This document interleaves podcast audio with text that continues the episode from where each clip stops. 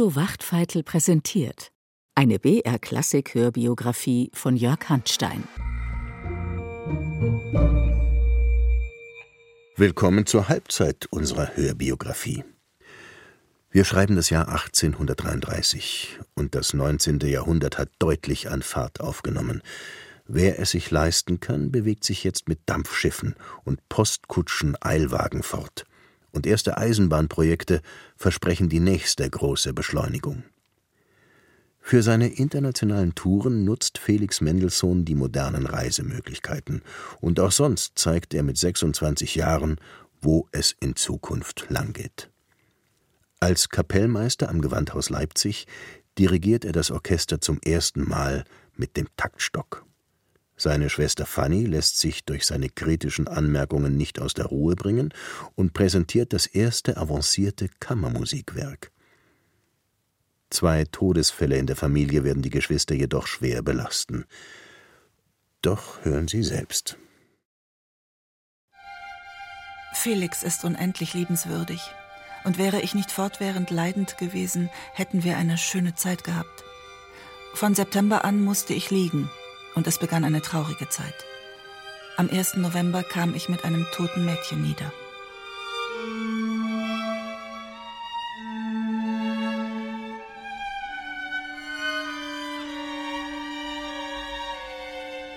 Schon beim ersten Kind hätte es beinahe eine Fehlgeburt gegeben. Damit hat Fanny Hensel ein Lebensproblem und daher bleibt Sebastian auch Einzelkind. Es ist eine sehr enge Mutter-Kind-Beziehung, wie sie in den damaligen Großfamilien selten Platz hat. Sebastian liegt bei mir im Bette, schiebt seinen Arm unter meinen Kopf und sagt: Nun hab ich mein liebes Elterchen im Arm. Der Dreijährige ist wirklich ein kluges Kerlchen. Man sagt ihm, sein Unterhemd sehe hervor, und er fragt: Hat es denn Augen? Später wird er die Geschichte der Familie Mendelssohn schreiben und darin auch seine Mutter porträtieren. Das Schönste an ihr waren die großen, dunklen, sehr ausdrucksvollen Augen. Das Gesicht war sehr lebendig. Alle Stimmungen spiegelten sich darauf getreu wider. Wenige können sich so intensiv über alles Schöne freuen, wie sie es konnte. Ebenso intensiv war allerdings ihr Ärger über alles Hässliche, ihr Zorn über alles Schlechte.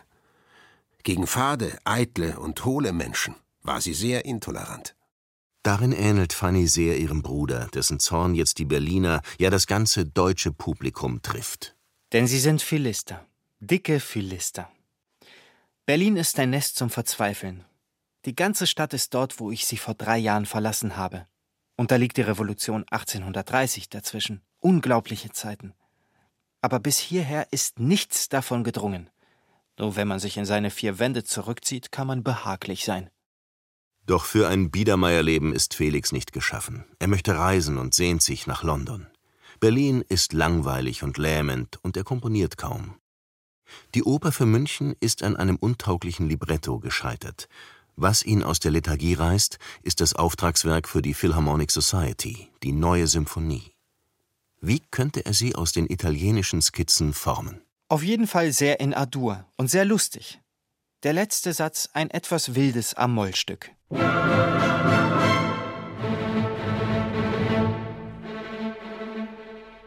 Ganz zufrieden wird er mit dem Werk nie sein, aber nun kann er wenigstens eine vorläufige Partitur einpacken. Am 14. April 1833 geht die Postkutsche. Felix ist wieder auf Achse.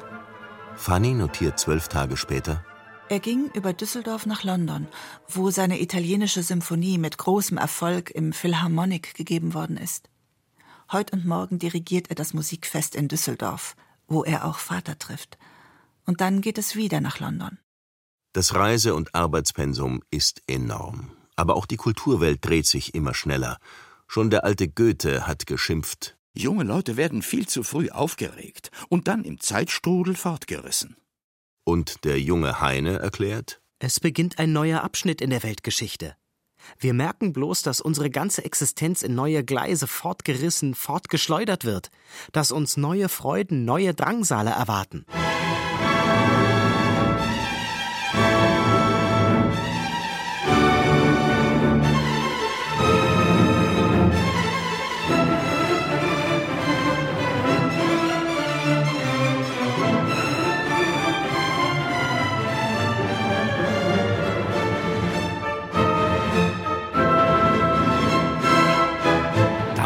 Boote, Eilwägen, die Extrapost und eigene Kutschen bringen ganze Familien aus allen Gegenden. So etwas wie das Niederrheinische Musikfest haben die Mendelssohns noch nicht erlebt. Abraham schreibt seiner Frau: Und denk dir, all diese Leute verrichten in der fürchterlichen Hitze gewissenhaft die schwere Arbeit des Vergnügens. Während der Pausen stürmt alles in den Garten. Massen von Butterbroten und Maitrank werden verzehrt. Das Ganze sieht einer Kirmes sehr ähnlich.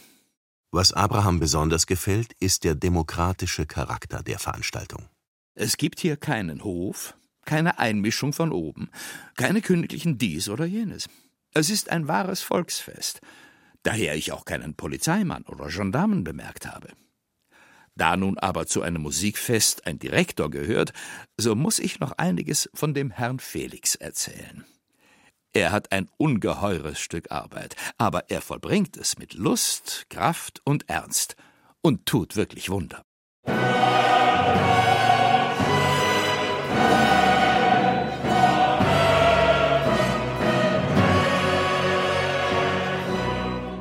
Mendelssohn dirigiert eine Menge, aber die Sensation ist Händels Oratorium Israel in Ägypten. Die Rheinländer, ohnehin begeisterungsfähig, sind völlig aus dem Häuschen. Der Vater darf sich wirklich freuen. Ab Oktober 1833 hat Felix eine gute bürgerliche Stellung, städtischer Musikdirektor. Anfangs gefällt es ihm gut in Düsseldorf. Das Nest ist so prächtig klein, dass man sich fortwährend wie in einer Stube vorkommt. Und doch fehlt nichts. Eine Oper, ein Singverein, ein Orchester, eine Kirchenmusik, ein Publikum, sogar eine kleine Opposition. Alles ist da und amüsiert mich prächtig. Es gibt sogar eine bedeutende Kunstakademie, deren Mitglieder ihm anregende Gesellschaft bieten. Er zeichnet und aquarelliert ja auch selbst sehr gerne. Die Umgebung lädt ein zum Wandern, Baden und Ausreiten. Felix kauft sich ein Pferd, das er sehr gern hat. Währenddessen leidet Fanny an seiner Abwesenheit. Wenn man sich nur öfters besuchen könnte. Hast du schon von den neuen Eisenbahnprojekten in England gelesen? Auf denen käme man in vier Stunden nach Düsseldorf. Oh, Hyperzivilisation, wann wirst du uns erreichen? Bis dahin tröstet sich Fanny mit Felix Musik. Wie jedes Jahr hat sie ein Stück zum Geburtstag bekommen, diesmal die Ouvertüre zum Märchen von der schönen Melusine. Es ist seine bedeutendste, ihm selbst liebste Ouvertüre.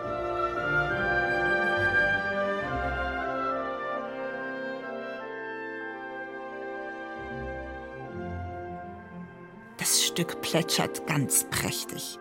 Du hast den Wellen eine höchst anmutige Mannigfaltigkeit gegeben. Das Märchen kenne ich gar nicht.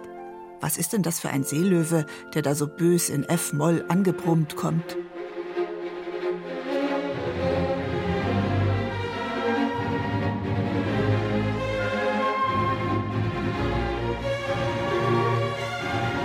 Es ist ein Ritter, der sich mit einer Seejungfrau vermählt hat, aber er darf sie nie in dieser Gestalt sehen, und als er das Verbot bricht, muss die schöne Melusine wieder in die Wellen abtauchen.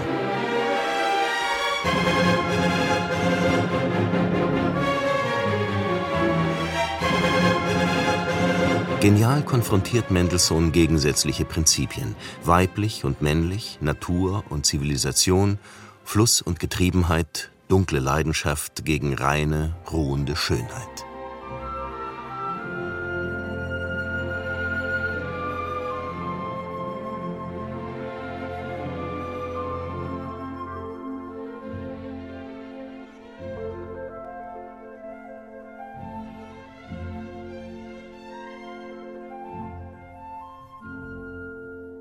Es gibt viel zu tun. Da sind die Konzerte, die Gottesdienste, die Bühnenmusik und Opernproduktionen. Karl Immermann, Landgerichtsrat und ehrgeiziger Literat, hat eine Vision. Ein kulturell wertvolles Theater mit klassischem Repertoire und ausgefeilten Inszenierungen. Aber Kultur kostet eine Menge Mühe und Geld. Das wollen die Düsseldorfer dann doch nicht, und es gibt einen Skandal wegen erhöhter Kartenpreise. Bei Mozarts Don Giovanni, musterhaft inszeniert, wird gebuht und gepfiffen.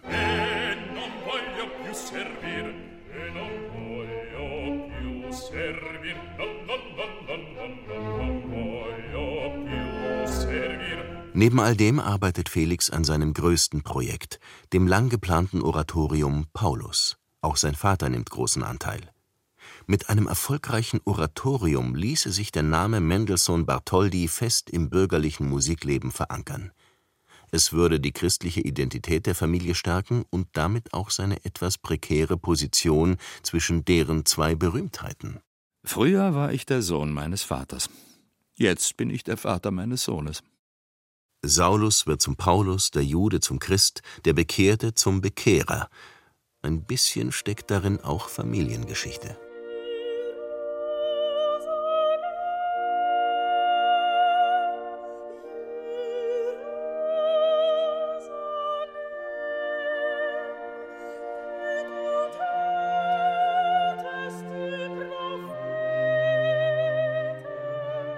Reflektiert Felix im Paulus seine jüdischen Wurzeln? Vielleicht. Aber er bekennt sich klar zum deutschen Protestantismus, zu Bach und Martin Luther. Sein Librettist soll die Choräle dem offiziellen Kirchengesangbuch entnehmen. Ich wünsche in diesem Punkt die Anordnung ganz in der Art der Bachschen Passion. Dieser Wunsch kommt vielen Zeitgenossen seltsam vor, auch dem Vater. Überhaupt ist mit dem Choral nicht zu spaßen. Das höchste Ziel dabei ist, dass das Volk ihn unter der Begleitung der Orgel rein singe. Alles andere aber erscheint mir eitel und unkirchlich.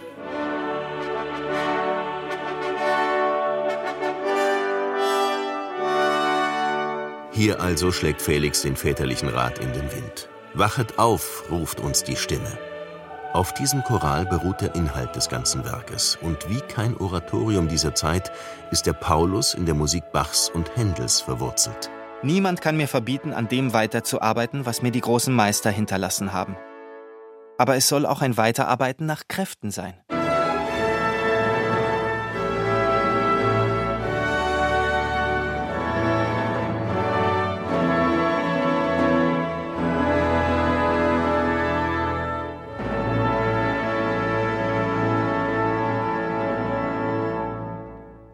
Der Paulus gedeiht, aber Immermann möchte Mendelssohns ganze Kraft im Theater. Den heftigen Streit kann Mendelssohn für sich entscheiden. Es ist eine Grundsatzentscheidung für das Komponieren.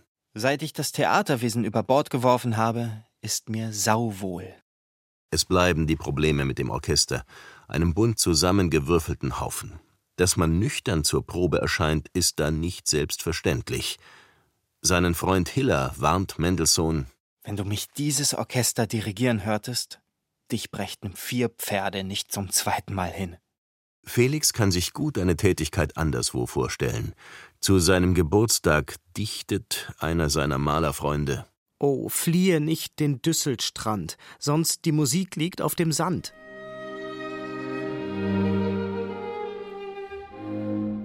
Komponiert habe ich lange nichts. Ausgeschrieben. Was soll man machen? Walzer? Immer wieder klagt Fanny über Stagnation. Ihr fehlen Ermunterung und Resonanz. Nun aber hat sie ihrem Bruder ein neues, höchst ambitioniertes Werk geschickt, ein Streichquartett.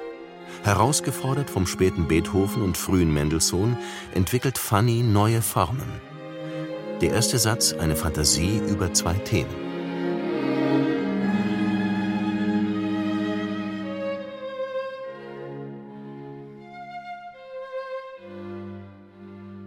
Die Komponistin überrascht mit ungewohnten Modulationen, die die freifließende Musik unter Spannung halten. Die Harmonik agiert untergründig, aber sie schafft eine berührende Ausdruckstiefe.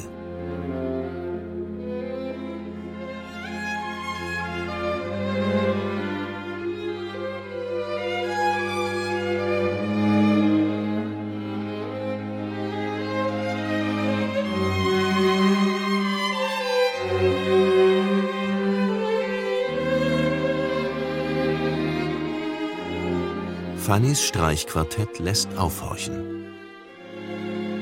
Für einen ersten Versuch ist es ein großer Wurf, die Summe ihres bisherigen Schaffens und doch ein Aufbruch zu Neuem. Felix dankt herzlich, aber Willst du mir eine kleine Kritikerbemerkung erlauben, so betrifft sie die Schreibart des Ganzen. Ich möchte, dass du mehr auf eine bestimmte Form sähest, namentlich in der Modulation. Wenn solche Form zerschlagen werden kann, ist es freilich gut. Aber dann muss sie der Inhalt von selbst zerschlagen, durch innere Notwendigkeit. Sonst wird das Stück nur unbestimmter, zerfließt mehr. Nimm's mir nicht übel, Kindlein. Ich glaube, ich habe recht, wenn ich wieder mehr Respekt habe vor Form und ordentlicher Arbeit. Hab Dank für die ordentliche Kritik meines Quartetts. Weißt du, wir schreiben uns jetzt sehr ordentliche Briefe. Vielleicht nicht ganz so lustig, aber vernünftig über ordentliche Gegenstände.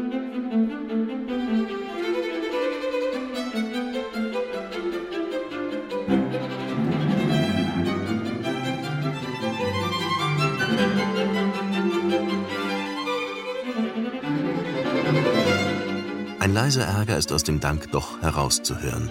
Der Vorwurf der Formlosigkeit trifft ja das Werk im Innersten. Aber Fanny nimmt das Urteil an, ja verschärft es noch durch gnadenlose Selbstkritik. Du hast den rechten Punkt über mich getroffen. Es fehlt mir die Kraft, die Gedanken gehörig festzuhalten. Wie komme ich, eigentlich gar nicht exzentrische oder hypersentimentale Person, zu der weichlichen Schreibart? Ich glaube, es kommt daher, dass wir beide mit Beethovens letzter Zeit jung waren und dessen Art und Weise sehr in uns aufgenommen haben. Du hast dich durchgelebt und durchgeschrieben. Ich bin drin stecken geblieben.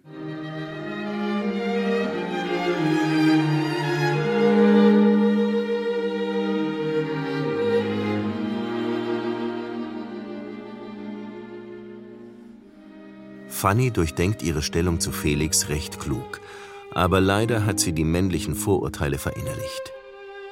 Sie schreibt nie wieder ein Streichquartett.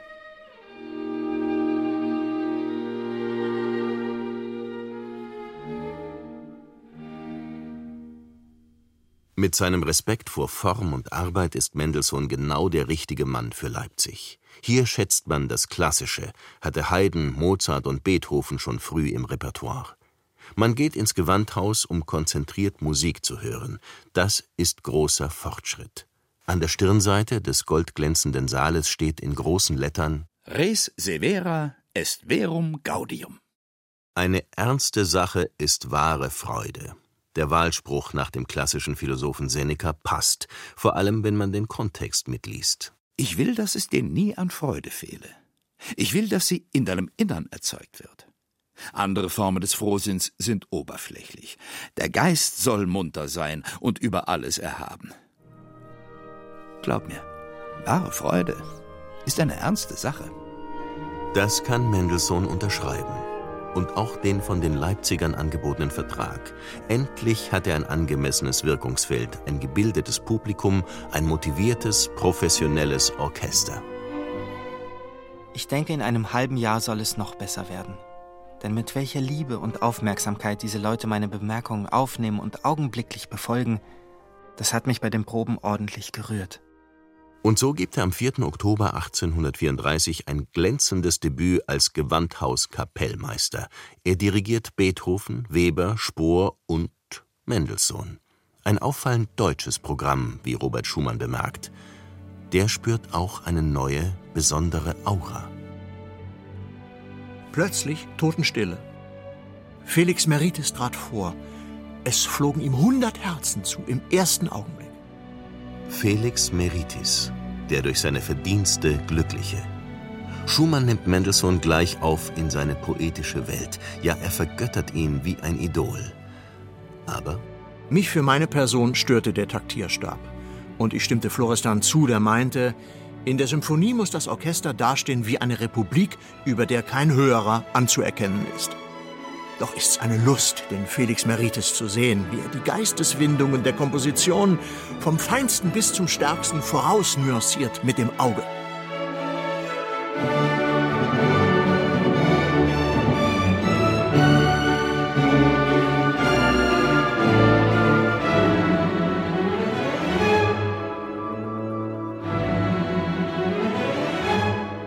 Mendelssohns Auge und der ungewohnte Taktstock als Insignien eines musikalischen Herrschers.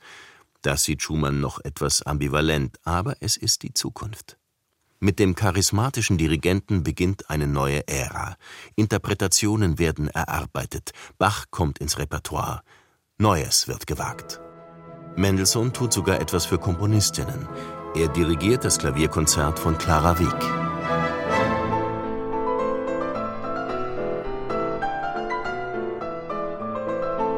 Mit 26 Jahren glänzt Mendelssohn in Amt und Würden. Aber ein Schatten fällt über die Zeit. Sein Vater hat grauen Star, kann kaum mehr lesen und ist depressiv. Am Morgen des 19. Novembers wacht er sehr unwohl auf, man holt den Arzt und um 11 Uhr, nach kurzem schmerzlosem Todeskampf, ist alles vorbei.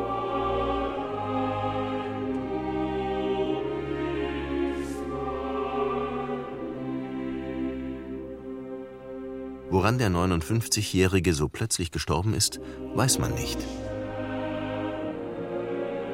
Es war das Ende eines Gerechten. Ein schönes, beneidenswertes Ende. Und ich bitte Gott um ein gleiches und will mein ganzes Leben versuchen, es zu verdienen.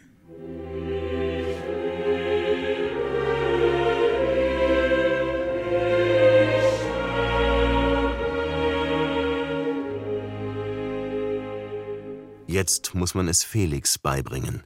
Das ist schwer, denn jeder Verlust trifft ihn tief. Man holt ihn aus Leipzig ab. Er war in einem beängstigenden Zustand, aufs höchste angespannt, wenig weinend, mit wahrer Hoffnungslosigkeit in die Zukunft sehend. Wir hatten das leider zu erwarten gehabt, bei seiner unsäglichen Liebe zu seinem Vater. Felix ist wie erstarrt, kann kaum das Notwendige mit der Familie besprechen. Erst zurück in Leipzig findet er Worte für seinen Zustand. Es ist das größte Unglück, das mir widerfahren konnte. Eine Prüfung, die ich entweder bestehen oder der ich erliegen muss. Es muss für mich ein neues Leben anfangen oder alles aufhören. Sein Leben sei wie abgeschnitten ohne den Vater. Er fühlt sich emotional völlig von ihm abhängig. Besonders seit einigen Jahren, da mein Vater gegen mich so gütig war wie ein Freund so dass meine ganze Seele an ihm hing.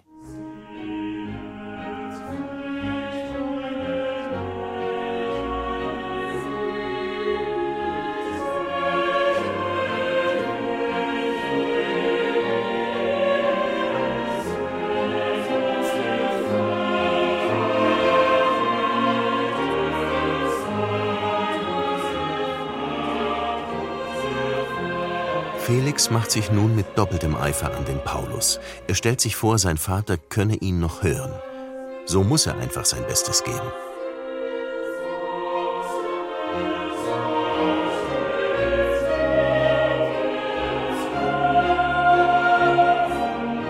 Jeden Morgen zwingt er sich zur Arbeit. Was soll er sonst tun? Doch als er Weihnachten wieder heimkommt, hat sich wenig geändert. Ich fand ihn in einer wirklich beunruhigenden Stimmung traurig, aber stumm und verschlossen, keiner Mitteilung fähig, wie schon nach Vaters Tod. Es ist eine ernsthafte Depression. Alle machen sich Sorgen, aber Fanny hat eine Idee. Felix sollte endlich heiraten. Also nimmt sie ihn ernstlich ins Gebet. Könnte mit einer Heirat nicht ein neues Leben beginnen? Er fand, dass ich recht habe. Er wolle sich umsehen. Gott sei Dank, dass er das so gefunden hat.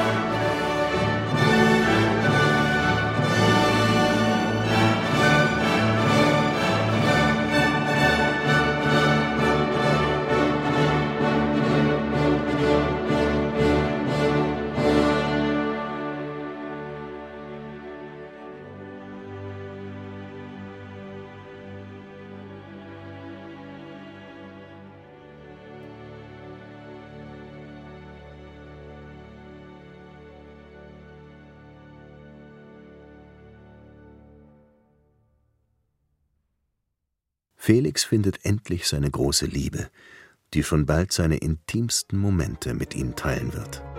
Felix sitzt mir gegenüber, schreibt, singt, trillert mit den Fingern, bläst Trompete und Flöte, alles auf einmal. Dann geht er wieder im Zimmer auf und ab mit dem Notenblatt, schlägt den Takt oder spielt Bassgeige mit dem Arm. All diese Anstrengung kostet ihn sein Klavierkonzert. Die Dirigierkunst ist auch Felix Schwester Fanny in die Wiege gelegt – wie eine Besucherin ihrer Berliner Sonntagsmusiken berichtet.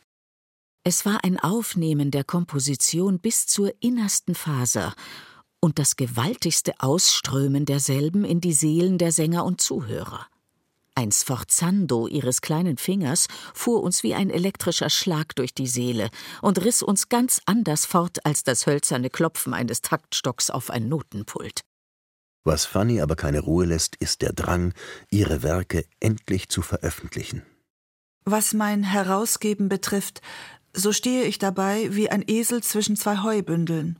Hänsel wünscht es, du bist dagegen. In jeder anderen Sache würde ich natürlich dem Wunsch meines Mannes folgen. Allein hier ist mir doch wichtig, deine Beistimmung zu haben. Doch der Bruder tut sich schwer, seinen Segen zu geben und lässt sich außerdem Zeit, seine Braut endlich zu Hause vorzustellen. All das und mehr in der nächsten Folge. Bis dahin. BR Klassik präsentiert. Klassik für Klugscheißer. Da flippt ihr aus. Der absolute Burner. Soll ich mal reinstarten? Unsere Hosts Lauri Reichert und Uli Knapp lieben Musik. Sie fuchsen sich in kleine Details und große Themen. Es geht um Horrormusik und die Zusammenhänge mit der klassischen Musik. Mir schlottern die Knie. Hat jetzt nicht auch Beethoven mal diese Melodie benutzt? Musik ist Musik. Hauptsache gut gemacht. Egal welches Thema, Lauri und Uli prahlen gerne mit ihrem Wissen. Und das ist natürlich top recherchiert. Die passende Musik gibt's obendrauf. Bei Spotify haben wir Playlists zu jeder Folge. Würde ich gerne mal hören kurz. Ein Podcast mit viel Humor, wenig Gehabe und gutem Wissen. Klassik für Klugscheißer. Alle zwei Wochen in der ARD Audiothek und überall, wo es Podcasts gibt.